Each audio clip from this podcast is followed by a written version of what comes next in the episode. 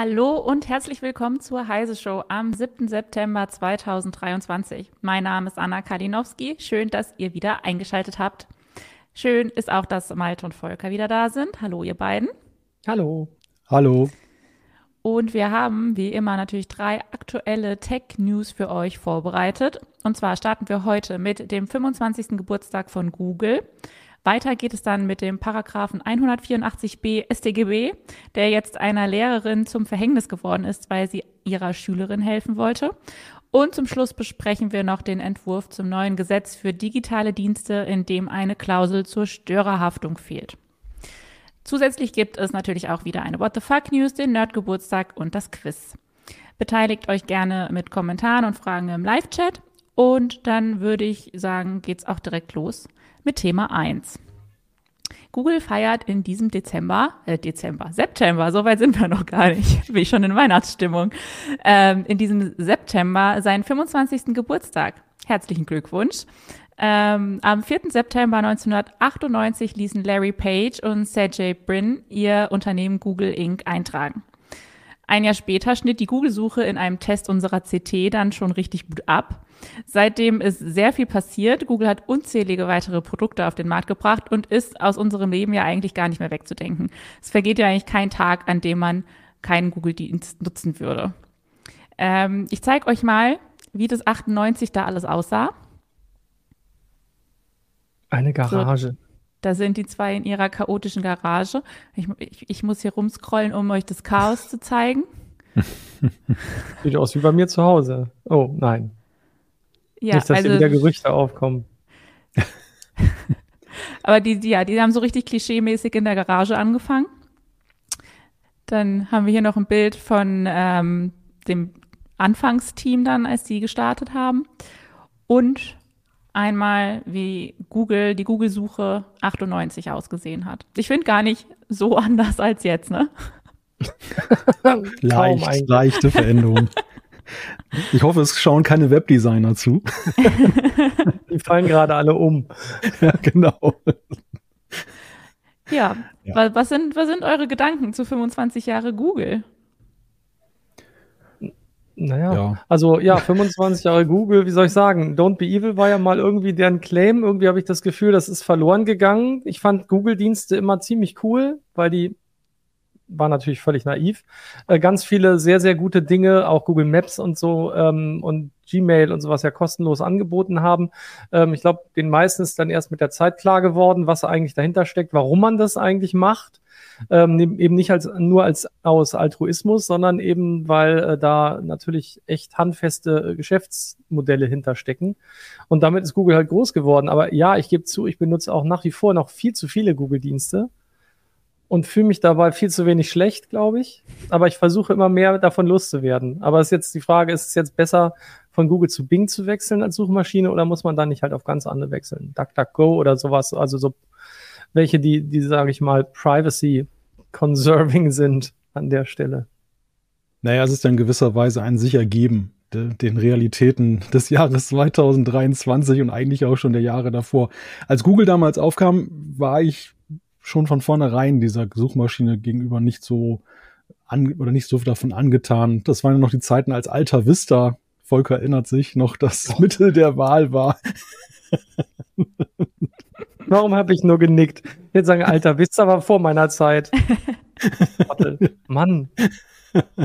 Auf jeden Fall war es von vornherein so, also Google hatte einen sehr interessanten Ansatz, zeichnete sich aber ja schon sehr schnell ab, dass sie eben auch eine sehr große Dominanz ausüben würden. Und mit diesem, mit diesem PageRank, der ja damals das große, die große Sensation war, eben in dieser Bewertung, in dieser Relevanz der Suchergebnisse, sie fegten die anderen so schnell weg, dass man eben bemerkte, das läuft da eigentlich auf so ein Suchmaschinenmonopol hinaus. Und das war es ja dann letzten Endes auch.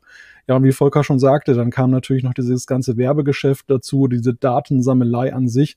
Und ich finde, Google war so ein bisschen auch so eine Zeitenwende im Netz. Nicht die alleinige, aber schon ein elementarer Bestandteil dessen, wie sich das Web eigentlich entwickelt hat, von diesem Ursprung, den wir noch Mitte der 90er hatten, wo es noch wilder war, wo die Dienste auch noch nicht so mächtig waren, sondern wirklich eigentlich noch so relativ klein. Und das, das Spiel war noch nicht so ja, durchdekliniert, hinzu, dass sich dann sehr große Firmen gebildet haben, die da den Ton angaben. Also gut, ich meine, damals war es noch so, den, bei, bei den Zugängen, da gab es dann diese, diese starken Konzerne, man denke nur an AOL und CompuServe, die damals ja sehr dominant waren, was Online-Dienste anging, aber bei den Anbietern von Services im Netz, da war die Landschaft noch viel zerklüfteter, noch viel ergebnisoffener. Und Google läutete so eine Phase ein, wo das dann alles so ja sehr zentral ja zentralisiert wurde und äh, auch durch Zukäufe haben sie auch immer mehr an Macht gewonnen. Wenn du von, von Zeitenwende sprichst, ähm, jetzt haben wir ja gerade wieder irgendwie eine Zeitenwende mit dem Aufkommen von KI. Hat dann Google da jetzt eigentlich noch was zu melden? Also gehen die jetzt kaputt, weil keiner mehr die, die Google-Suche braucht? Ich glaube, da sind ich wir glaub, weit die, weg, ne? Genau. Ja, das, das, ist, das ist ja die Panik, die, die so Anfang des Jahres so flexhaft um sich ging, als KI dann als großes Trendthema hochkam und Google auch, man muss sagen, sie wirkten aber auch tatsächlich anfangs sehr unsouverän in dieser Frage, obwohl sie ja eigentlich in dem KI-Thema schon auch mit Wegbereiter waren und ja eigentlich so intern nicht schlecht unterwegs, aber sie wurden so ein bisschen davon überfahren, wie schnell es zum Trend gesetzt wurde. Und ihre Antwort darauf, äh, Volker mag das gleich ergänzen, die war ja auch dann sehr, naja, unsouverän, fehlerbehaftet. Sie machten sich ja so ein bisschen dann auch da lächerlich gegen über ChatGPT und OpenAI. Aber ich finde, es hat sich ja jetzt doch so ein bisschen wieder bereinigt. Also einerseits so, wie Volker gerade schon andeutete, dass jetzt die KI-Suche am Morgen alles ablöst, ja, da sind wir dann, warten wir doch noch ein paar Tage mehr ab. Und Google hat ja mittlerweile sich auch, finde ich, so in der Wahrnehmung in der Öffentlichen ein bisschen berappelt, was das KI-Thema angeht. Ja, sehe ich auch so aus. Es geht halt nicht ganz so schnell. Ne? Die werden halt schon unter Druck gesetzt. Aber ich meine, wenn man überlegt, so äh, Microsoft hat ja äh, im Prinzip nichts zu verlieren, kann in, hat ja in Bing sehr schnell ähm, so ein Chatbot eingebaut. Ähm, und Google ist halt unter Zugzwang geraten. Und die haben schon, ich glaube, die haben zu Recht die Panik gekriegt, weil äh, denen durchaus Geschäftsmodelle wegschwimmen können, wenn sie denn nicht schaffen, rechtzeitig gegenzusteuern. Und dann haben die, glaube ich, ja auch eben diese, diese Maxime ausgerufen, ne? alle, alle Boni und alle Zahlungen, die in die Richtung gehen, werden nur noch für KI-Projekte sozusagen ausgezahlt, sodass sie halt sehr schnell einen Shift, glaube ich, in, in, innerhalb des Hauses, innerhalb des Unternehmens hinbekommen haben, um dann alle Kräfte in diese Richtung zu bringen, damit sie sich da nochmal besser aufstellen. Nichtsdestotrotz ähm, ist ja die Frage, ähm, wer, wird es irgendwann reichen? Werden die irgendwann gezwungen werden, halt noch stärker in die Richtung zu gehen? Und passen dazu die, Geschäfts die jetzigen Geschäftsmodelle eigentlich noch? Ne? Also ähm, ganz ablösen wird, wird die KI das vermutlich nicht, aber es wird halt einfach schwieriger, auch für die Suchmaschine sinnvolle Ergebnisse auszuspucken, wenn halt überall KI-generierter Inhalt ent, äh, entsteht. Und äh, das ist dann wieder eine, eine Herausforderung, weil daran sind, das war ja damals eben einer der wichtigen Punkte, wie sich Google eben durch den PageRank unterschieden hat von den anderen Crawlern, die unterwegs waren. Und da besteht, glaube ich, schon eine Gefahr, dass die Relevanz von Google geringer wird und dass andere ihnen vielleicht da genauso schnell irgendwie den Rang ablaufen können. Im Moment sehen sie das, glaube ich, nicht ganz so, weil sie sich auch gut, wie, wie gesagt, aufgestellt haben, um dagegen zu halten. Aber ähm, ich glaube, die Gefahr ist nicht ganz, nicht ganz gebannt.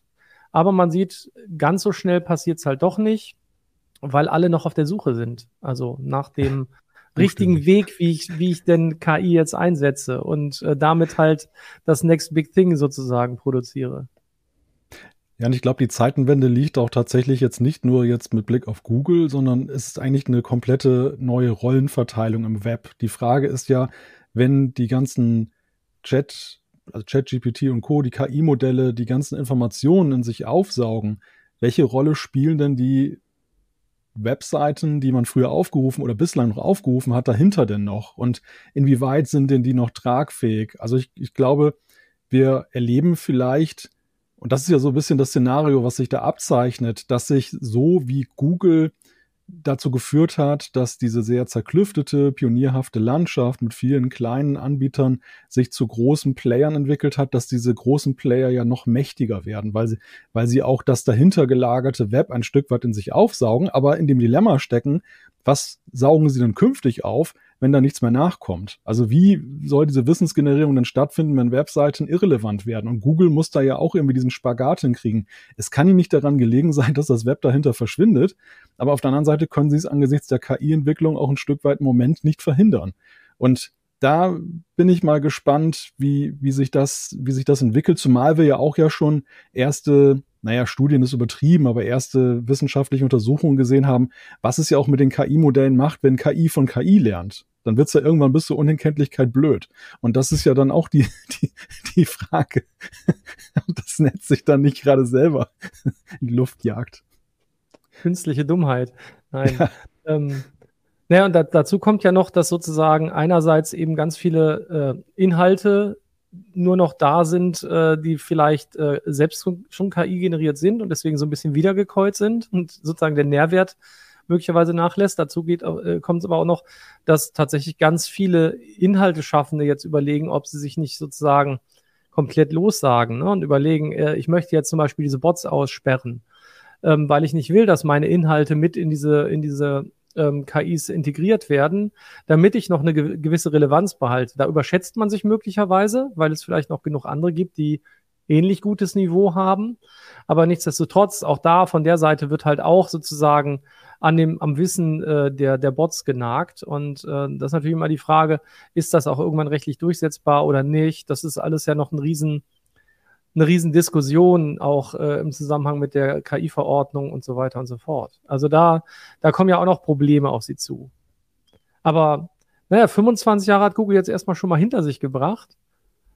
Mal sehen, äh, was wir, was bei 30 Jahren ist, wo Google dasteht, ob sie immer noch den, so einen Marktanteil von über 90 Prozent in Suchmaschinen haben oder ob dann gar keiner mehr in fünf Jahren von den Suchmaschinen spricht. Da bin ich halt auch sehr gespannt. Wusstet ihr übrigens, dass Google selber gar nicht, gar nicht am, ich glaube, 4. September feiert, sondern am 27. Ja. Ist auch ein bisschen lustig, oder? Ja. Weil die Firmengründung ist ja, die hat ja am 4., die war am 4. September 1998, ne? Genau. Meine ich. Ich hatte es irgendwie nachgelesen, warum die am 27. feiern, aber da wurde irgendwie 2005 oder so irgendwas Neues eingeführt und dann haben sie das, ich habe es nicht so richtig verstanden, ehrlich gesagt. Deshalb genau, habe ich es auch ja, nicht erwähnt. Ich habe jetzt einfach gesagt, das ist, das ist jetzt der Geburtstagsmonat. Schade. Weißt du es? Ja, ja, genau, ist, ja, ist auch richtig. Nee, genau weiß ich es auch nicht. Ich habe auch nachgelesen, versucht es zu verstehen. Es gab damals, glaube ich, ja. irgendeine wichtige Ankündigung zu einem bestimmten Zeitpunkt. Da haben sie irgendeine Schwelle überschritten an, ich weiß es nicht, ob Suchanfragen oder irgendwas gewesen sind, äh, gewesen ist. Und dann, ähm, dann haben sie halt gesagt, so jetzt passt eigentlich dieser Termin besser. Und seitdem feiern sie das. Seit, seit ein paar Jahren, ich glaube 2000, aber ich glaube seit 2015 offiziell erst, ne? So, Weiß ich gar nicht. 2005, 2005, 2005 äh, ähm, ich glaube 2015, aber sicher irgendwas mit einer 5 war es. Ähm, und seitdem feiern die halt den 27. Äh, September. Äh, ja, kann keiner, glaube ich, so richtig nachvollziehen, außer Google selbst. Ja, ich glaube, sie haben aber auch so ein bisschen den September zum Geburtstagsmonat ernannt. Die haben ja auch so eine Geburtstags-, 25-jährige Geburtstags-Webseite veröffentlicht. Und die ist ja auch schon veröffentlicht. Also, ich glaube, es ist einfach jetzt der September, ist jetzt Geburtstagsmonat. A State of Trance sagt, dass sie halt erst am 27.09. Inner, äh, Internet bekommen haben und, und deshalb dann leider erst feiern konnten. Sehr schön. Internet hatten sie schon, aber sie haben das Kabel in dieser nicht aufgeräumten Garage nicht wiedergefunden. Wahrscheinlich.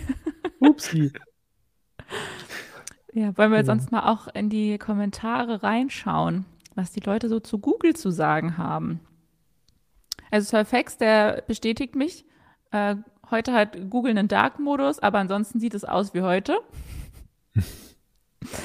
ähm, und er sagt auch, ich weiß noch, mein Onkel, der hat Google als Datenkrake verurteilt. Heute hat er ein iPhone und einen Tesla. Ich glaube, wir sind da heute alle etwas abgestumpft. Naja, ein iPhone, da ist ja erstmal nicht zwingend Google drauf, ne? Wird nee. Malte bestätigen können.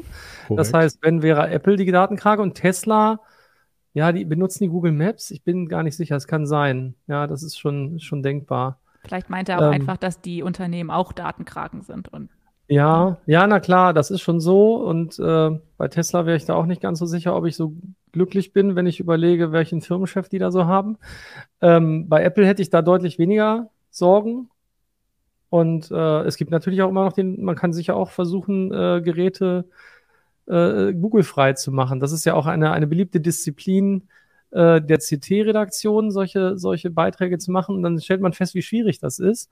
Ich habe ja auch gerade gelesen, wie blöd es ist. Genau, Ostzone Berlin schreibt nämlich, ich muss den Google Play Store aufs Handy installieren, um die Sparkassen-App zu nutzen. Und darüber ist er nicht so begeistert. Ähm, weil eigentlich sollte sowas ja auch ohne Google Play Services funktionieren. Aber ja, Datenkraken, ich glaube, das Thema hatten wir auch vor 10 Jahren, 15 Jahren auch immer wieder in der CT. Da hat sich Google halt eben in diese andere Richtung entwickelt. Ne? Das ist ja schon, also schon nicht, nicht mehr ganz so, nicht mehr ganz so, der Satz geht völlig kaputt. Also es ist ja schon ein bisschen her, dass Google den Weg anders eingeschlagen hat und von diesem, wie, wie gesagt, diesem Claim Don't be evil äh, ein bisschen abgerückt ist. Hüstel, ein kleines bisschen. Aber jetzt sind wir ja in der Woche, wo die Gatekeeper des Markets Act bekannt gegeben wurden. Jetzt wird ja zumindest in der EU alles gut. Ja, da bin ich sehr gespannt. Äh, also was da jetzt, was da jetzt auf die zukommt, das wird, äh, das wird schon echt äh, eine Herausforderung werden. Und mal sehen, was die, was die dann für Konsequenzen daraus ziehen. Ne? Oft wird ja. ja. dann auch gedroht, den Markt zu verlassen und so weiter.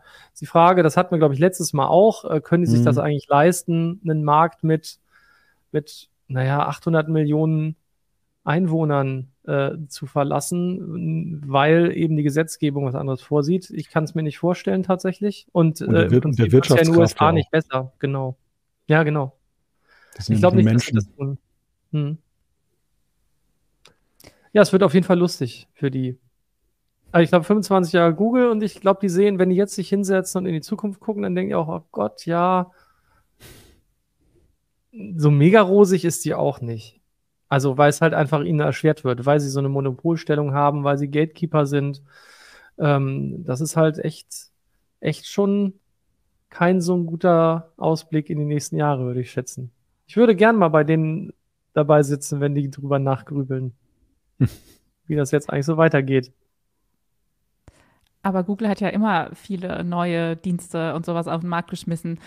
Den wird doch wahrscheinlich wieder irgendwas einfallen, oder? Ein erfolgreicher Messenger wäre mal lustig.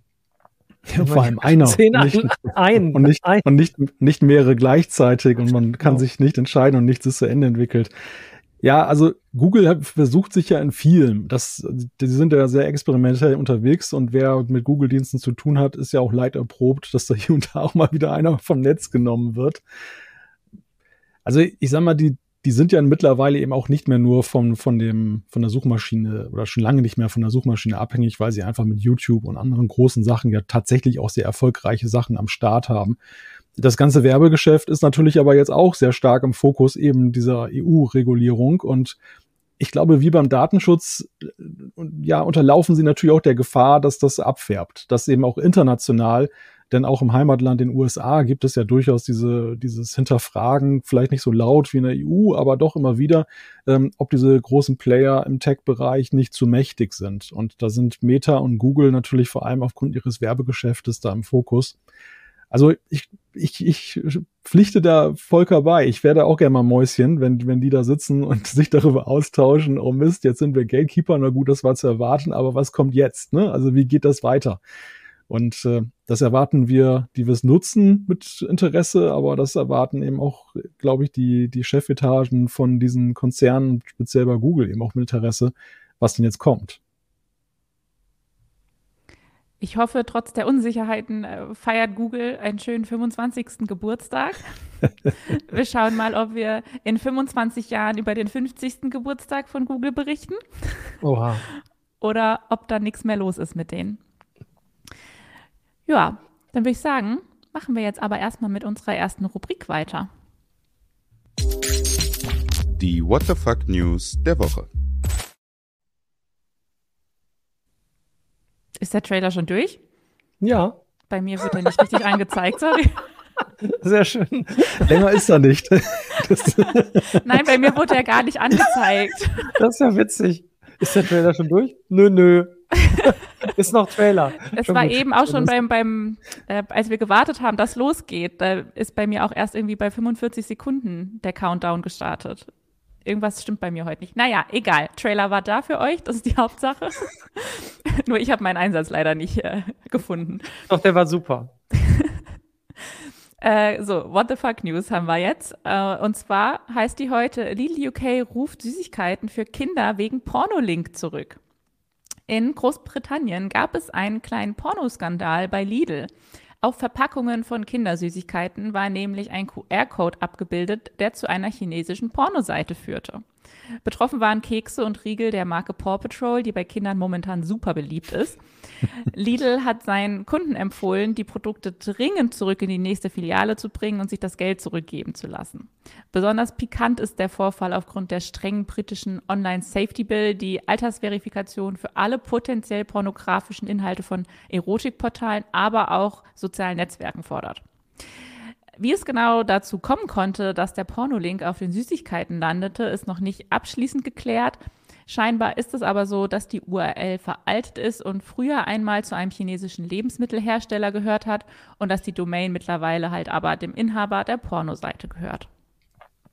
Tja, dumm Tja. gelaufen. Ja. Man hätte ja auch empfehlen, ganz schnell aufzuessen und die Verpackung wegzuschmeißen übrigens. Das wäre auch eine Option gewesen, dass gar keiner auf die Idee kommt, den QR-Code zu scannen. Macht das überhaupt jemand? Wundere ich mich. Scannt ihr irgendwelche QR-Codes auf irgendwelchen Lebensmitteln? Ja, oder diese, diese Telefonnummern, die da mal draufstehen. Also ich frage mich immer, wer diese 0800-Nummern anruft, um sich da irgendwie über, But über die Butter zu informieren. Also wer, wer, wer ruft da morgens an und sagt, hallo, ich würde gerne mal dies und das zu meiner Butter wissen.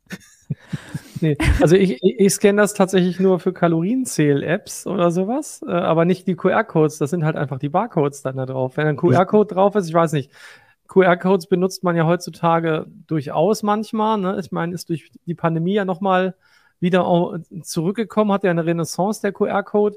Aber ich weiß jetzt nicht, ob es Gewinnspiele oder irgendwas. Normalerweise tue ich das nicht. Und Kinder, weiß ich nicht, ob die das heutzutage tun.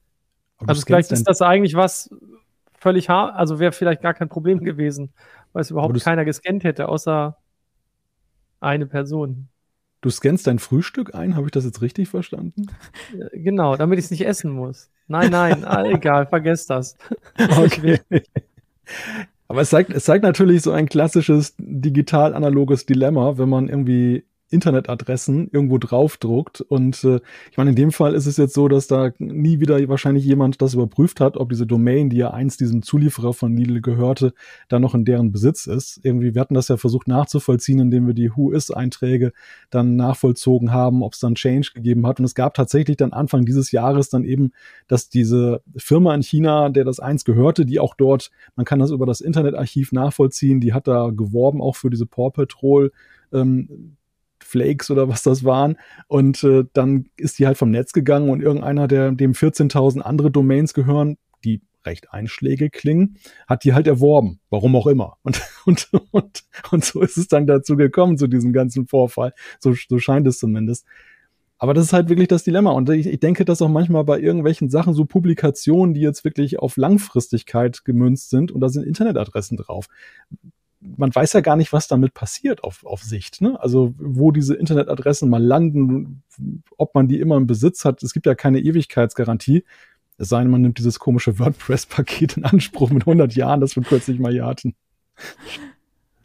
Tja, das, das scheint äh, der Lebensmittelhersteller nicht gemacht zu haben. Jetzt haben sie da den Skandal, obwohl es ja eher lustig ist. Ich kann mir irgendwie nicht vorstellen, dass sich da jemand ernsthaft drüber aufregt, oder? Also ich fand es eher lustig, aber es ist natürlich äh, vielleicht für die Eltern, die möglicherweise drüber gestolpert sind, dass das Kind, das eine Kind, das es gescannt hat, dann doch tatsächlich auf irgendwelchen Pornoseiten gelandet ist. Die fanden das bestimmt nicht lustig. Ja, ja, vielleicht nicht. naja, gut. Dann gehen wir jetzt äh, zu dem nächsten Thema weiter. Das ist auch nicht so lustig. ähm, nee. Nee. Äh, eine Lehrerin aus dem Westerwald äh, wollte verhindern, dass ein intimes Video einer 13-jährigen Schülerin weiter verbreitet wird. Dafür hat sie sich das Video aufs eigene Handy geladen, um es zu sichten und dann die Mutter des Mädchens zu informieren. Aufgrund des verschärften Sexualstrafrechts bei Verbreitung, Erwerb und Besitz kinderpornografischer Inhalte, dem Paragraphen 184b StGB, musste die Staatsanwaltschaft Anklage erheben, weil die Lehrerin das Video ja auf ihrem Handy hatte. Ihr droht jetzt eine Freiheitsstrafe von mindestens einem Jahr und der Verlust ihres Beamtenstatus und ihres Arbeitsplatzes, weil sie dem Mädchen helfen wollte. Selbst Bundesjustizminister Marco Buschmann sagt, das Gesetz sei gut gedacht, aber schlecht gemacht. Das Gesetz soll jetzt wohl auch korrigiert werden. Aber was muss bei der Gesetzgebung, die Technik betrifft, denn von vornherein eigentlich besser gemacht werden, damit sowas nicht passiert? Werbung Ihre IT-Landschaft ist hochkomplex, Ihre Anforderungen an IT-Sicherheit sind hoch und eine einfache Migration zu einem Hyperscaler ist nicht ohne weiteres möglich? Die IT-Lösungen von Norris Network bieten die perfekte Grundlage für Ihre Multi-Cloud-Strategie. Nutzen Sie die Vorteile einer maßgeschneiderten Cloud-Lösung und steigern Sie die Agilität und Effizienz Ihres Unternehmens mit der Cloud-Expertise von Norris Network. Besuchen Sie www.noris.de slash multicloud.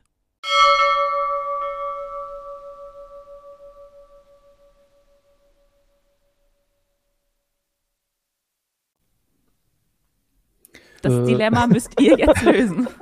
ah, super. Warte, wir haben zehn Minuten Zeit, was zu lösen, was die Politik in den letzten Jahren nicht gelöst hat, beziehungsweise ja, wenn, ähm, die, die Vorgängerregierung, glaube ich, hatte das Jahr ne, 2017 angepasst. Koalition. was die sozusagen, ne, was die dann vergurkt haben, in Anführungszeichen. Deswegen ist natürlich, ist natürlich klar, dass der jetzige Justizminister auch sagen kann, ja, das ist äh, gut gedacht, schlecht gemacht. Das ist ja irgendwie immer, ne, so den Watschen kriegt man dann halt immer im Nachgang.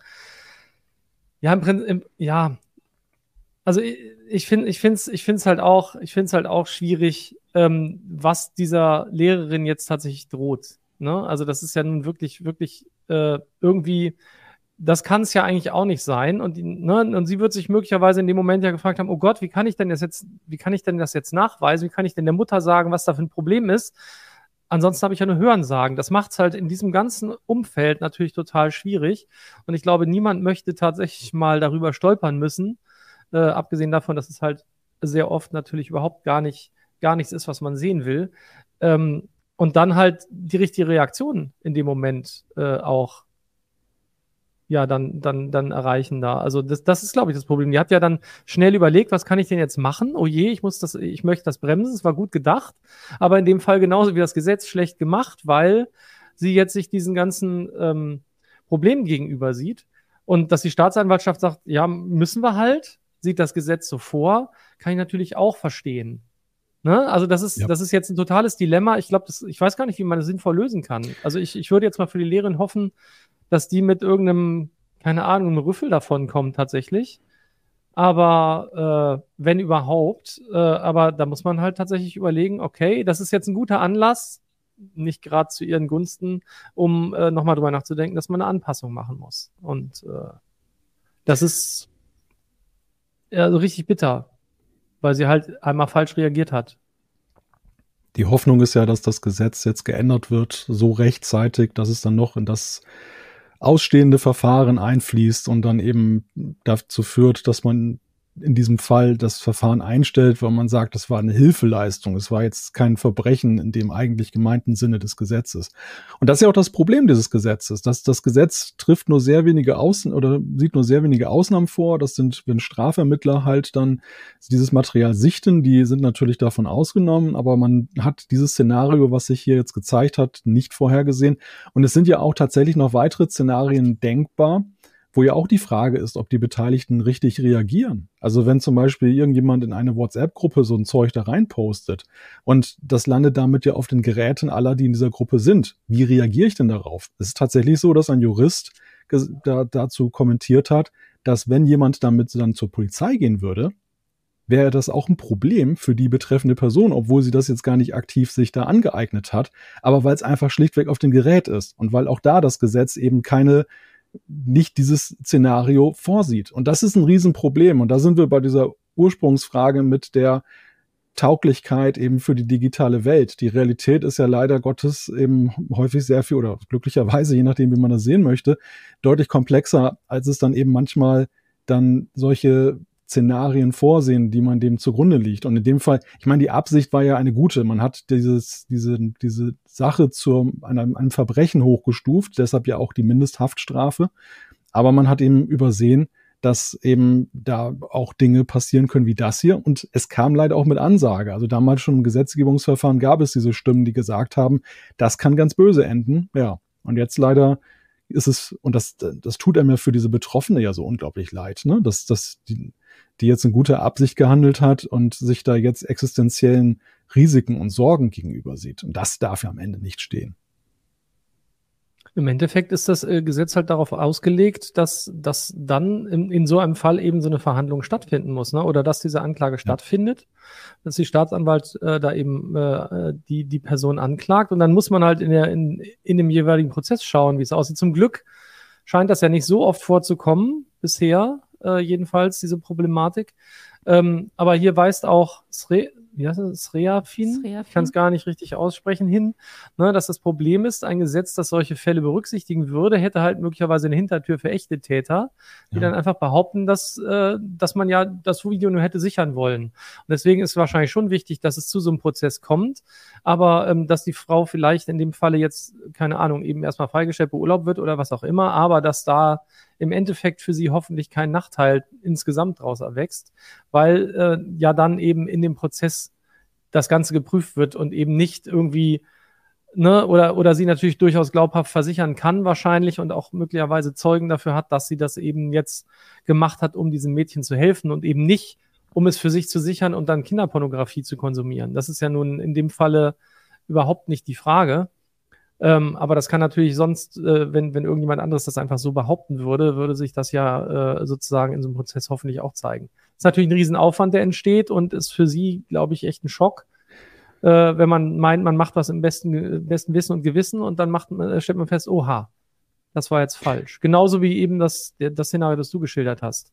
Man kriegt das irgendwie reingespielt. Was macht man? Ja, man löscht es dann und sagt, da gibt es in der WhatsApp-Gruppe ja, wo wissen Sie das denn? Mhm. Dann wird's also, also man, man ist ja auf jeden Fall, sage ich mal, mindestens verdächtig dann plötzlich. Und das ist halt ja, sehr unangenehm natürlich, das Gefühl. Und es gibt ja noch einen weiteren Kollateralschaden. Das ist ja, dass das Melden von solchen Inhalten, um die Täter zu verfolgen, ja auch zurückgehen wird, weil das Bekanntwerden dieses Falles ja dazu führt, dass die Leute in Sorge sind, wie verhalte ich mich richtig. Klar, es wurde jetzt dann auch gesagt von dem Oberstaatsanwalt, der da ermittelt, man solle eben das nicht auf sein Gerät laden, man solle an die Polizei informieren. Aber das ist jetzt bewusst das ist, wenn das Gesetz nicht geändert wird, dann eben auch schnell wieder vergessen und es bleibt halt so dieses ungute Gefühl, wenn da einem sowas über den Weg läuft, oh, schnell weg, schnell löschen, bloß nichts zu übersagen. Und das darf ja am Ende ja auch nicht stehen, sondern es soll ja am Ende ja eben auch dazu führen, dass die Gemeinschaft dazu beiträgt, dass solche Taten verfolgt werden.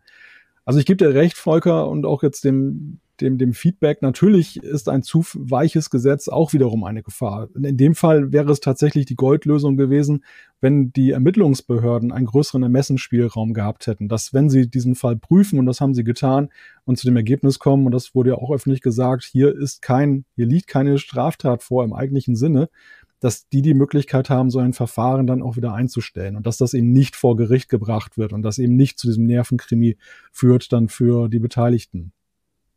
Ich glaube, jetzt in diesem Fall könnte das eben als Präzedenzfall dienen, um eben eine Änderung zu bewirken. Die Frage ist natürlich, wie sieht diese Änderung aus? Da werden wir dann sicherlich auch drüber berichten, weil das ja sehr spannend ist, wie das überhaupt äh, in, in, ein, in eine Formulierung, in einer Formulierung enden kann. Oder man sagt halt eben nochmal deutlicher, das, was Capellino allerdings jetzt schon gerade im Chat schreibt, dass die Staatsanwaltschaft halt immer ermitteln muss, aber natürlich auch die Ermittlung einstellen könnte. Und im Moment scheint es ja so zu sein, dass sie sich sagen, nee, wir müssen aber dann auch Anklage erheben.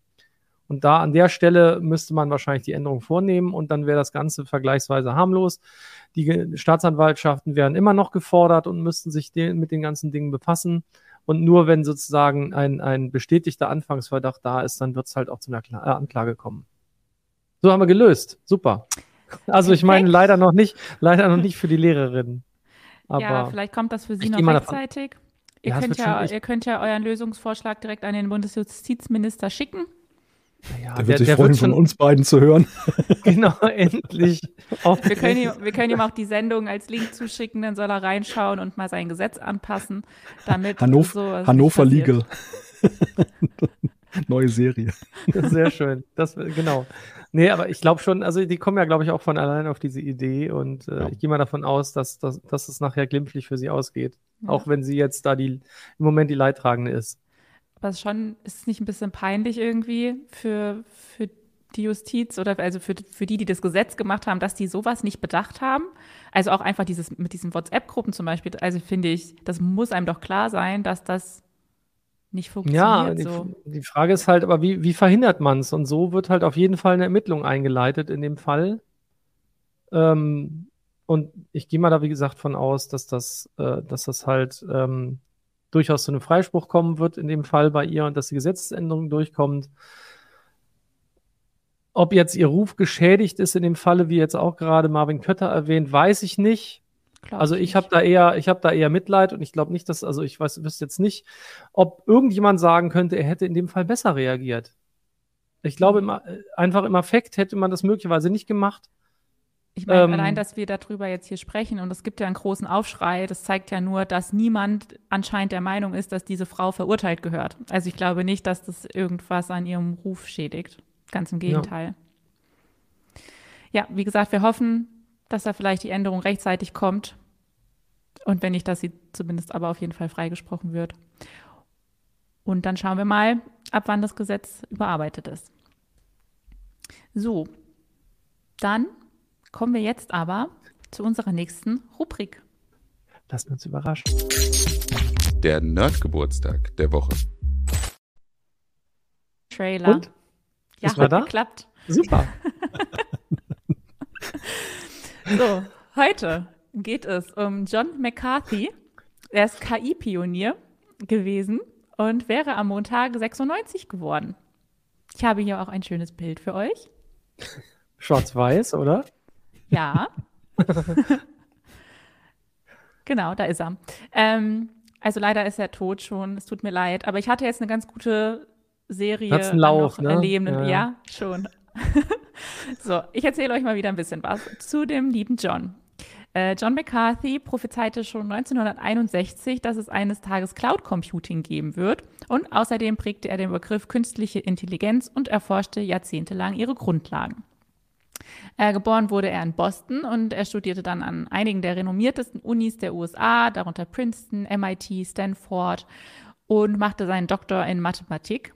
Er beschäftigte sich dann mit den ersten Ideen zu künstlicher Intelligenz und veranstaltete 1956 während seiner Zeit am Dartmouth College die Dartmouth Conference, die als Geburtsstunde der künstlichen Intelligenz als Forschungsgebiet gilt.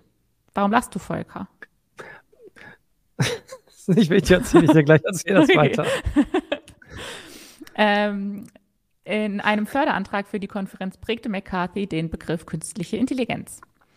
Äh, über künstliche Intelligenz sagte McCarthy in einem Interview, wenn es 200 Jahre dauert, künstliche Intelligenz zu entwickeln und es dann endlich ein Lehrbuch gibt, das erklärt, wie es gemacht wird, dann wird der am schwierigsten zu schreibende Teil dieses Lehrbuchs der Teil sein, der erklärt, warum die Menschen vor 200 Jahren nicht daran gedacht haben. Also er geht davon aus, dass das alles gar nicht so kompliziert ist. Ähm, er hat Zeit seines Lebens Grundlagenforschung zur künstlichen Intelligenz betrieben und unter anderem die Programmiersprache Lisp erfunden. Wird, wird es Lisp ausgesprochen oder Lisp. LISP? Nee, Lisp. nee, das, Die historisch gesehen eine der wichtigsten Programmiersprachen der künstlichen In Intelligenz wurde. Für seine Be Beiträge in diesem Forschungsfeld wurde McCarthy 1971 mit dem Turing Award ausgezeichnet. Neben der künstlichen Intelligenz sagte McCarthy auch das Cloud Computing voraus.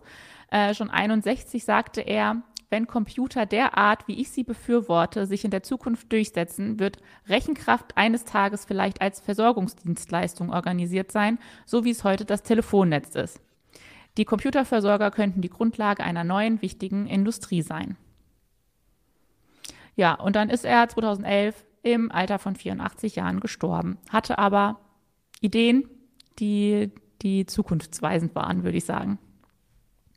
Hier ist noch ein Bild mit einem, spielt er mit dem Computer irgendwie Schach, glaube ich. das erinnert ein bisschen an Wargames, ne? Ja, Da spielen sie auch Schach. genau. Das ist John McCarthy. Nicht zu verwechseln mit der McCarthy-Ära, ne? Nee, aber der hat zur gleichen Zeit gelebt, aber das war er nicht. Das war er nicht. Ähm, ja, soll ich sagen, warum ich gelacht habe? Ja, bitte. Ähm, ihr kennt möglicherweise oder auch nicht, dann jetzt wird gleich wieder, gleich krieg ich wieder Sachen zu hören, ähm, äh, ein, ein Sketch von Loriot, beziehungsweise den, die, die Anmoderation einer Fernsehsendung mit ganz schwierigen englischen Namen von Evelyn Hamann. Kennt ihr das? Kennt ihr nicht? Müsst ihr, mal, müsst ihr mal gucken. Also, Fern, ne, da geht's, sie ist eine Fernsehmoderatorin und muss einen ganz, ganz komplexen englischen Text sagen. Und du bist ganz kurz bei dem Dartmouth, hast du kurz einmal gezögert. Und in dem Moment musste ich plötzlich an diesen Sketch denken und dann musste ich leider lachen.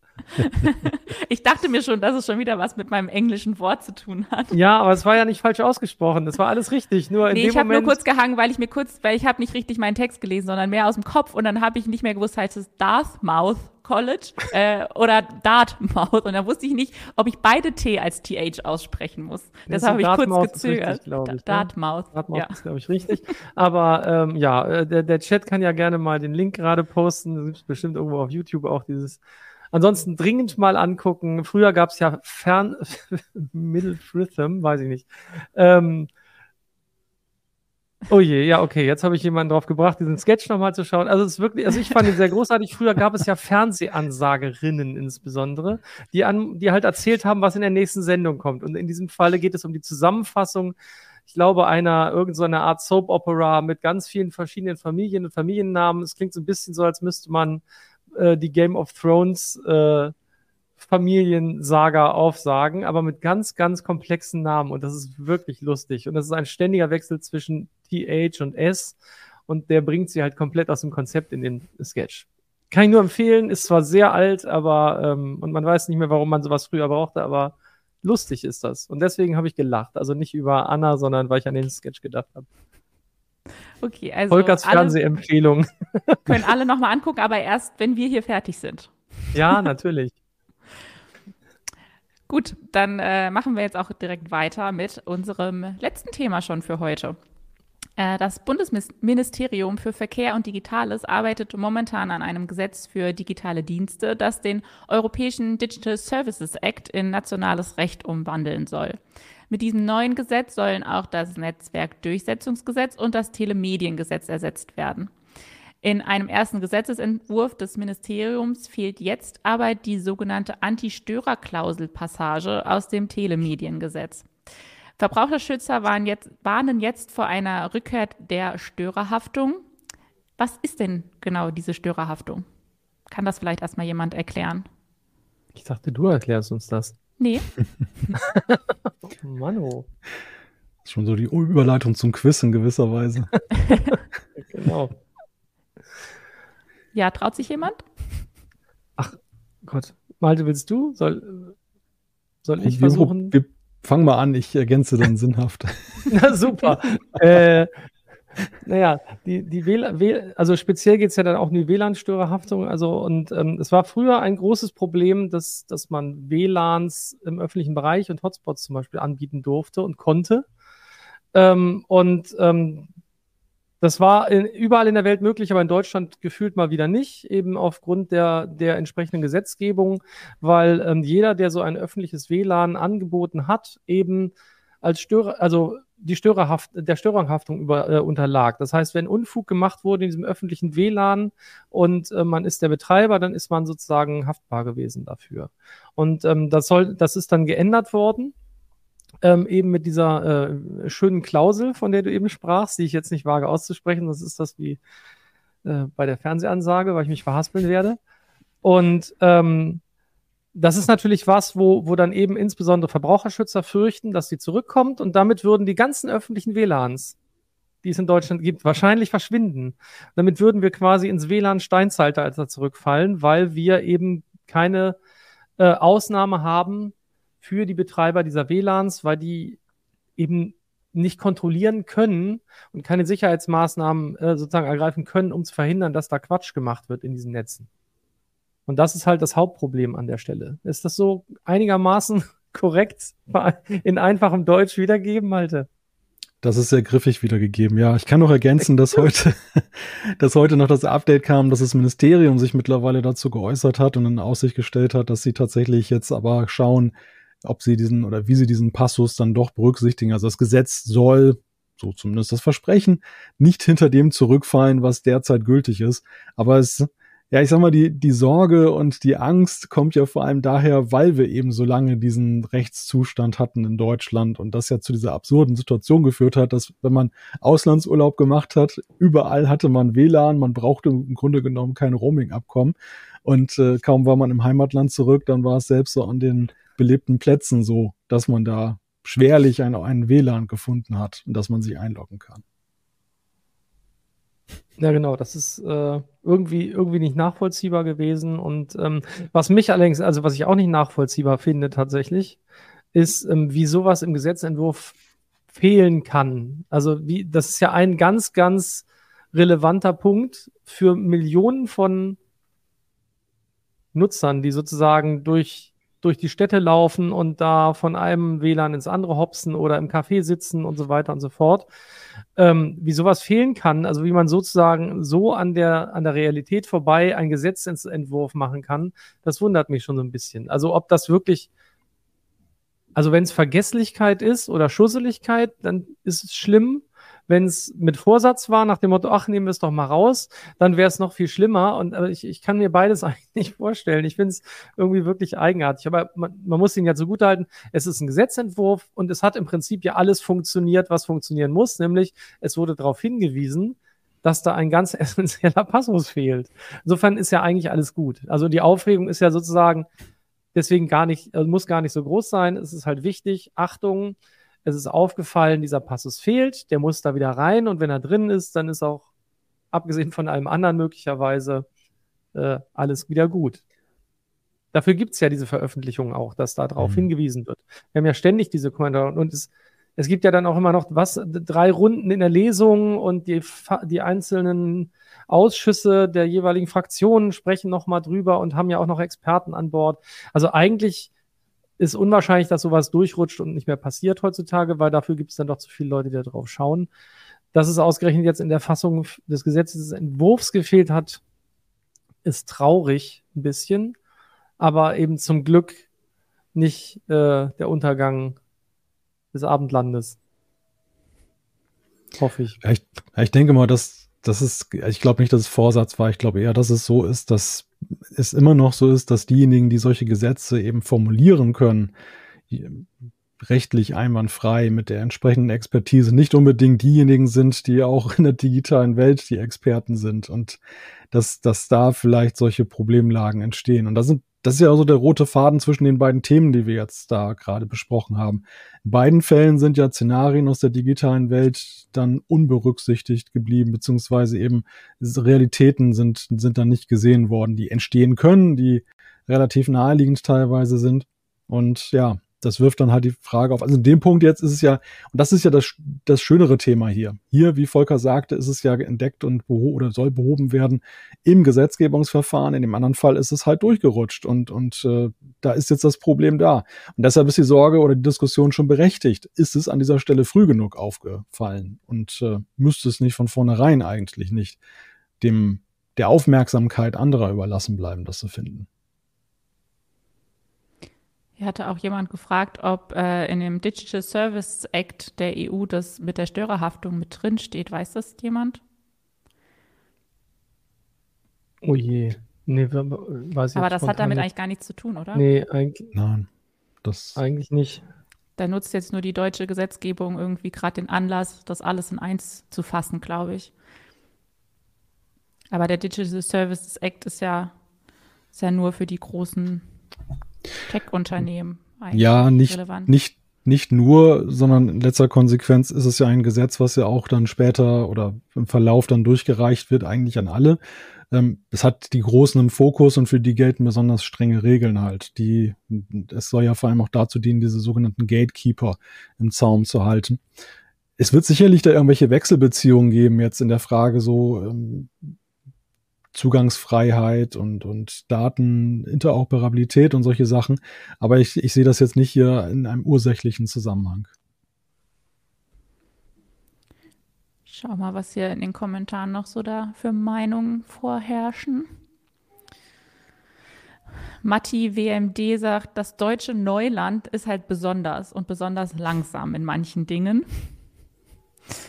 Bisschen, bisschen traurig. Lustig, aber traurig. Ja, dann, ist, ist ja leider so. Dann sieht hier Baum Invention, sieht wohl gar kein Problem da drin. Der sagt mal ehrlich, wer verbindet sich denn bitte in öffentliche WLANs? Ein bisschen Selbstrespekt sollte man schon haben. ja, das, das, das, das, das können ja vor allem aber diejenigen sagen, die quasi äh, eine, eine Mobilfunkflat oder sowas haben. Das haben ja doch noch längst nicht alle. Wenn ich mir das so anschaue, ähm, welche Trauben es immer gibt vor, Apple keine Stores. Ahnung, Apple Stores und solchen Läden, ähm, ist schon so, dass, dass viele Leute eben tatsächlich im öffentlichen Raum eben auf diese WLANs angewiesen sind und die auch nutzen. Und ähm, ich kann das schon nachvollziehen. Und das Wichtige ist halt einfach, ja, wenn, wenn ihr das tut, euch da verbindet, benutzt doch vorsichtshalber einfach irgendeinen VPN-Dienst oder sowas, damit man nicht äh, unverschlüsselt in diesem Netz unterwegs ist. Ja. Und außerdem in der Bahn muss man es ja auch da also versuchen, weil sonst äh, das ja dann hat man die doppelte Chance, dass man ein Netz bekommt, weil äh, oft mit LTE oder so im Zug ja auch nichts zu erreichen ist. Wer da arbeiten will, der, der, der kommt an dem, an dem auch nicht dran vorbei, sich mal zu versuchen, mit dem WLAN zu verbinden. Und wenn es nur aus Verzweiflung ist. Hier, äh, Bogomil76 sagt, du machst direkt das nächste Fass auf, Volker. Äh, Warum es denn keine Flatrate für alle gibt. Ja, weiß ich nicht, weil die Provider halt äh, Geld verdienen wollen vermute ich mal. Tatsächlich ähm, hat, hat mein Mobilfunkanbieter mir aus Treuegründen einfach 6 Gigabyte Internet geschenkt. Das ist super. Meiner äh, ist gerade dabei, für die meisten die Unlimited Flatrates wieder abzuschaffen, weil sie festgestellt haben, dass das ein ganz bescheuertes Geschäftsmodell für sie ist. Wie viel kostet denn so ein Unlimited-Ding? Das ist schon äh, teuer, in den ersten bestimmt, zwei, nee, der, der Witz war, in den ersten zwei Jahren war das, kostet, kostet das 40 Euro. Danach kostet, glaube ich, 60. Und äh, aber noch bin ich nicht am Ende der ersten zwei Jahre. Und dann kann ich ja noch mal schauen. Wobei, äh, also ich, ich stelle immer wieder, also ich, ich stelle fest, dass ich nicht so viele Daten nutze. Aber dieses nicht drüber nachdenken müssen ist halt einfach großartig. Also ich muss halt nicht drüber nachdenken und ich finde 40 Euro ist dafür völlig okay. Dass ja, ich auch im Notfall schlecht. irgendwie, also auch hier, manchmal streikt auch das WLAN bei Heise äh, oder was auch immer. Ähm, und dann äh, ist es manchmal echt ganz praktisch, seinen eigenen Hotspot dabei zu haben, auch wenn das Handy dann anfängt zu glühen und zu schweben. Aber nee, das schon, ich finde das schon sehr praktisch, äh, da komplett autark unterwegs sein zu können. Das auf jeden Fall. Oder schön ist, State of Trans sagt es ganz gut. Warum haben wir nicht alle eine Flatrate? Sehr schön. Weil die Regierung sich bei der Versteigerung der 3G, 4G, 5G Lizenzen gesund gestoßen hat und die Provider das nun auf die Kunden umlegen. Genauso ist es. Da sind ja die, also gerade bei den, bei den, insbesondere UMTS-Lizenzen waren es, ne? 4G, war das 4G? Mhm. 3, 3G. 3G? 3G? Ich weiß gar nicht mehr, 3G. 3. Ähm, da, das ist ja in die Milliarden gegangen und das haben die dann natürlich zurückgegeben. Wenn die nicht so teuer gewesen wären, die Preise vielleicht ein bisschen geringer, aber ja, sind schon auch in Deutschland übrigens wie üblich. Wir sind nicht nur langsam und wenn wir es, aber wenn wir es dann haben, dann ist es auch besonders teuer. In anderen Ländern ist es deutlich günstiger. So eine Flatrate. So, ich würde das Thema gerne mit, mit einem Lego-Kommentar beenden von niemand. Volkers Firewall besteht aus brennenden Lego-Steinen. ich liebe diese Lego-Kommentare. Ja, super. Wir könnten die mal alle sammeln. Ist herrlich. Vielen Dank dafür. Und jetzt kommt das Quiz. Ah. Die Quizfragen der Woche. Und wisst ihr schon, um was es geht? Ich glaube nicht. Oder vielleicht doch? Vielleicht geht es um irgendwas mit Star Trek, aber ich bin ja. unsicher. Star Trek. Oh je. Ich habe Malte, Malte dein, ja. dein Tag ist heute gekommen. Ah ja, es kommt darauf an, welche, um welche Star Trek es geht. Das weiß ich leider jetzt auch nicht so genau. ähm, ich kenne mich oh. mit Star Trek überhaupt nicht aus. Oh, Anna, da müssen wir mal was machen. Da müssen wir mal eine Sondersendung nur zu Star Trek machen. Okay. oh je, die Begeisterung. Uh, ich muss hier weg. Ich habe die neuen Filme, habe ich gesehen neuen Film, aber ja. es gibt doch genug Serien. Du musst erst mal die Originalserie gucken und dann. Oh, nee. ja, mein Gott, das ist ja alles die ist uralt. so anstrengend. Ja, das meine ist ganz Mama, schlimm. Meine Mama war großer Star Trek, also das war nicht Star Trek, wie hieß das? Raumschiff Enterprise-Fan. Mhm. Das, ja, ja, genau. Das ist die deutsche Übersetzung. Ja. Deutsche, genau, Raumschiff Enterprise. Ja. Das ist schon so ein bisschen Fremdschämen, wenn man sich das anguckt. Naja, okay. Ähm, also morgen ist äh, Star Trek Tag, deshalb wird auch morgen unser Freitagsquiz zu Star Trek sein. Und Markus äh, hat uns netterweise wieder drei Fragen vorab für die Heise Show oh. durchgegeben. Und es geht los mit Frage 1. Oh Welche der genannten Star Trek-Serien spielt in den fiktiven Zeitleisten zuerst? Raumschiff Enterprise, Star Trek Deep Space Nine, Star Trek Strange New World oder Star Trek Discovery? Ach du Kacke, Strange New World ist das, ist diese, die, die jetzt laufende Serie auf CB, wo, wo läuft die? Keine hm. Ahnung. Auf, auf jeden Plus. Fall, da, da spielt doch, das spielt doch vor Kirk, ne? Da ist doch hier der erste Captain, wie heißt Pike. er denn? Pike. Pike also das Pike spielt auf jeden Fall vor, vor Enterprise. Ja, und Star Vorsicht. Spielt es nicht? Ist eine doch, Alternative doch. Zeit? Ja, also ja, nee, also, Schlussfolger du erstmal, dann sage ich was dazu.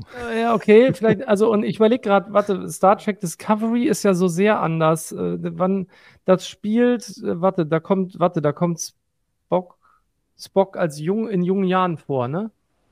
Ist das nicht so? Kommt, ist das nicht, mhm. kommt da nicht Spock vor? Nein, bei Discovery kommt gar nicht Spock vor. Wer kommt denn doch, davor? Doch, ja, ja, doch. doch, er kommt, er kommt darin vor, ja, ja. Aber in jungen Jahren. Also spielt, doch, spielt das nicht auch vor der Originalserie? Ja. Dann, also mal, rück, mal rückwärts betrachtet. Deep Space Nine ja. können wir schon mal wegstreichen. Das ist das Deep Neueste. Space, das ist ja TNG-Universum, das ist viel ja. später als genau. die anderen Serien. Raumschiff Enterprise ist ja TOS, also die Original Series, die allerdings genau. ja zeitlich angesiedelt ist nach Discovery und Strange New Worlds. Die Frage ist dann ja, jetzt, genau. Strange New Worlds ist ein Spin-off von Discovery. Aber spielt es Ach, denn. Stimmt, da kommt der Pike auch vor. Genau, weil Pike ist in einer Staffel da und ich glaube, danach stimmt. geht er auf Reisen und dann beginnt ja sozusagen die Serie. Deshalb wäre meine Vermutung, dass okay. äh, Discovery am Anfang steht. Also D. Das, ja, also ja, ich würde auch zwischen C und D. Aber ja, der Hinweis war nochmal gut. Stimmt, der Pike kommt in Discovery vor. Mhm. Oh, also ich finde es jetzt ganz schwierig zu. Puh. Ja, also ich würde, doch, ich schließe mich der Argumentation an. Das, dann wäre es Discovery, ne? Ihr seid ja richtige Star Trek-Nerds. Das ist ja unfassbar, wie lange ihr da jetzt was zu, zu sagen konntet. ja, oder Aber ist das eine Sondersendung? Ihr habt tatsächlich äh, die Reihenfolge genau richtig erklärt. Also Star Trek Discovery fängt im Jahr 2256 an. Star Trek Strange New Worlds 2259 Raumschiff oh. Enterprise 2265 und Star Trek Deep Space Nine erst 2369. Ja. Also die ersten sind ja verdammt dicht beieinander, ne? Ja, aber ihr habt ja. so nerdig seid ihr da unterwegs, dass ihr das sogar in die richtige Reihenfolge gebracht habt. Sehr, sehr, sehr, sehr schön. Nicht Nerd, Allgemeinbildung. Ach so. Also für mich war das alles ziemlich unverständlich gerade. Ja, das ist doch, das ist unsere Zukunft. Das, die solltest du jetzt schon mal auswendig lernen. Dann bist du gut vorbereitet. Also bis dahin lebe ich ja wahrscheinlich wohl nicht mehr. Ja, wer weiß.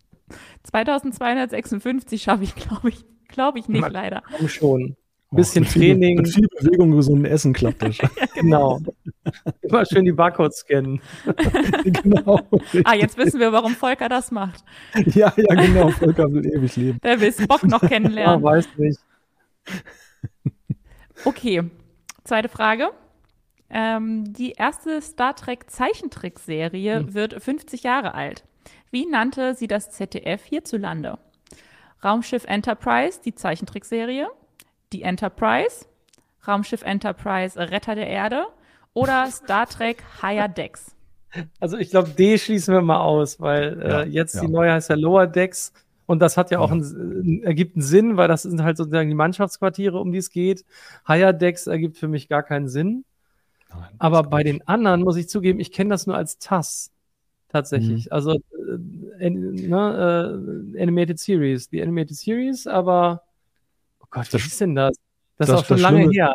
Ja, das Schlimme ist, es ist nicht, es ist nichts auszuschließen, weil die Synchronisation und die Übersetzung des ZDFs war ja teilweise so grauenhaft, dass das und das war so absurd, dass alles möglich ist von diesen unsinnigen Titeln. Also Hier, hier sagt auch gerade jemand im Chat, alles cringe würde also alles zum ZDF passen. ja, genau. Alleine schon, dass sie damals den Warp-Antrieb in Soul-Antrieb irgendwie umbenannt haben. Auch so ein Übersetzungsdilemma, aus dem man erstmal wieder rauskommen musste in Deutschland. Tja. Ja, aber, aber wie, wie, wie. Also ich, also ich kann mir tatsächlich nicht vorstellen, dass sie es genannt haben, Raumschiff Enterprise, die Zeichentrickserie. Das klingt nein, irgendwie das- doof. Also, weil, Ja. weil das ist zu sehr die Übersetzung. Ja, und das ist auch der zu sehr Be Bezug. Also ich glaube, dass dieser Bezug zu der Zeit vielen nicht klar war. So im heutigen, äh, mit so vielen Serien und Filmen wäre das was anderes, aber damals hat, hätte so ein Titel nicht verfangen. Ich glaube, den können wir ausschließen. Jetzt ist die Frage, ist es die Enterprise oder Raumschiff Enterprise Retter der Erde? Retter der Erde klingt so ein bisschen, hm, Ja. Ja, ich, ich, also ich, tendi ich tendiere zu B. die nur die Enterprise. Ja. Oder es ist Die Enterprise. Ist schon gut. Es. Ja, also Ähm, Malte sagt B, Volker. Ja, also, ja, es tut mir leid, ich muss mich wieder anschließen. Retter der Erde klingt wirklich bescheuert. Ich hoffe, es ist nicht richtig. Ja, ich befürchte, ich befürchte es was, aber nein, B. Bitte Ja, B. B ist richtig. Das ist einfach die Enterprise. Ah. Die Enterprise. Mit diesen komischen Außerirdischen. Ich habe eine Folge damals gesehen und war völlig schockiert. Also da waren Außerirdische, die halt außer, aussahen wie Außerirdische, weil man sie so zeichnen konnte. Das ist mit den, sagen wir so, die Masken damals und die Klingonen insbesondere, Anna, da gab es Klingonen, das ist sozusagen eins der. Völker. Die sahen einfach nur aus wie ein bisschen angemalt, sage ich mal. Die waren anders als bei Next Generation, hatten die nicht so, ich sag mal, äh, Gesichtsmasken. Okay. Ich wusste bis äh, vorhin, als ich die Fragen bekommen habe, überhaupt nicht, dass es eine Star Trek Zeichentrickserie gibt. Die ist, glaube ich, auch zu Recht in Vergessenheit geraten. das, ist irgendwie, das ist irgendwie auch so, ich meine, dass sie jetzt 50 Jahre alt wird, das ist dann halt der große Anlass, sie zu würdigen. Aber eigentlich ist das so eine Ehre, naja, die zweifelhaft ist. Ah, ich sehe gerade, bei Markus gibt mir manchmal noch so Infos dazu zu den Antworten.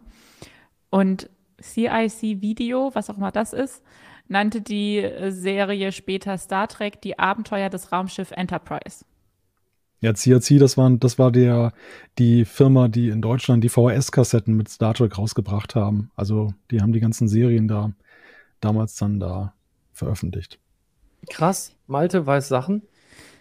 Ja, ja. Ich habe noch etliche im Schrank stehen, aber gar keinen Videorekorder mehr. Super. ich, ich, oh ja, ich hatte auch ganz viele, ja. Ich hatte auch Videokassetten. Egal. Äh, hier im, im Chat Ich habe werde mir aber ich auch schon. irgendwann die Blu-Rays geholt von der Next Generation. Das war das für mich einzig Wichtige. Ja, Mit der Ma- Ich hatte übrigens die ganze Zeit immer gedacht, irgendwann, ich war mir ganz sicher, in einer Staffel sind sie dann auf 16 zu 9 gewechselt. Stimmt überhaupt nicht. Die sind bis zum Schluss knallhart 4 zu 3 gewesen. Das hat mich voll frustriert. Und dadurch wirken die viel älter als nötig. Also ist ganz komisch. Aber kann man jetzt bestimmt mit, mit KI-Tools super auf 16 zu 9 erweitern oder so. Keine Ahnung. ja, eigentlich kam das Remastering viel zu früh. Ja, tatsächlich. Die haben zwar bessere Effekte gehabt und äh, das war eine super Abtastung, also die Qualität ist Bombe, aber es sieht halt trotzdem alles so alt aus, weil das Gefühl ist, das Gesichtsfeld ist eingeengt.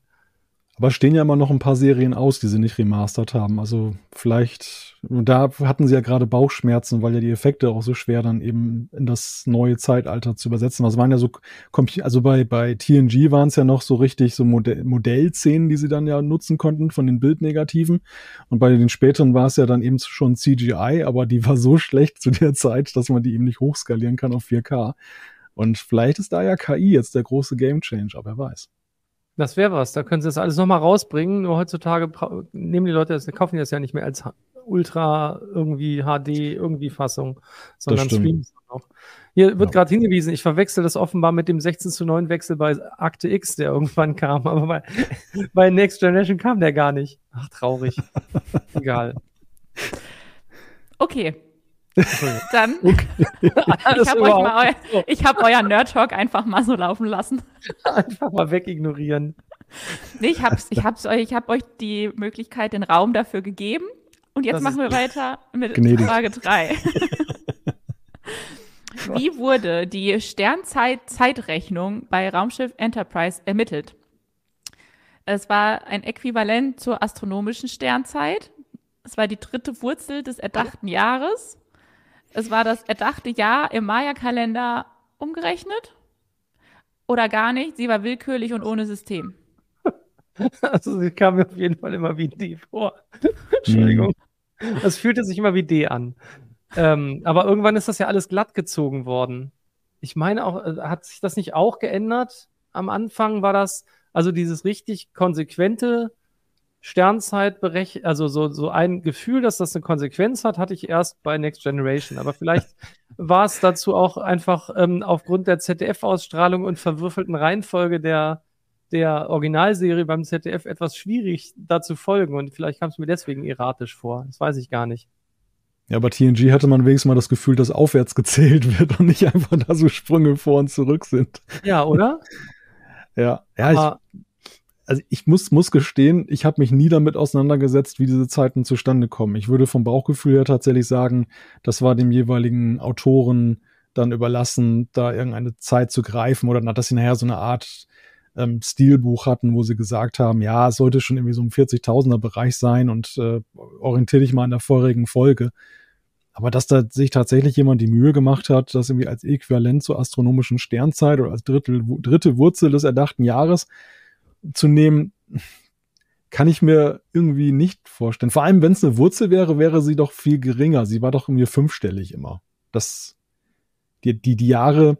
Ich meine auch, ja. Die Jahre waren ja so, haben wir ja vorhin ja gesehen, 2300 noch was, aber die dritte Wurzel davon ist ja nicht irgendwie 47.000 oder sowas. Also ich glaube, das können wir schon, das können wir schon mal ausschließen. Bleibt jetzt noch das Äquivalent. Genau. Hat, macht jemand eine, Re eine reelle, weiß jemand noch eine reelle Sternzeit? Zufällig, bist, auswendig? Bist du nicht Astrophysiker, Volker? ja, danke. Ich habe befürchtet, dass sowas kommt. Sag doch mal was zur astronomischen Sternzeit. Genau, kannst du uns mal direkt sagen, wie es in echt funktioniert? Ja, weiß ich nicht. Aber habt das ihr einen Tipp für die Frage? Also für wie es hm. nee, bei Raumschiff also Enterprise ermittelt wurde? Also ich würde auf D tippen